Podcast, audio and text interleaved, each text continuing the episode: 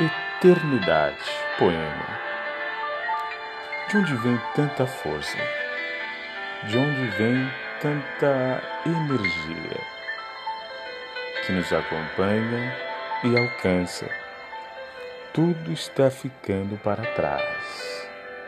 Na adversidade da grandeza, a alma se refaz.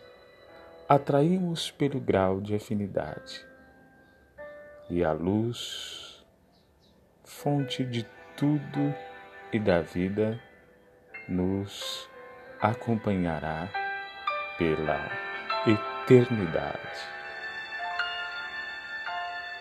Arthur Martins Filho, podcast. Uma poesia para mim, para você também se transformar.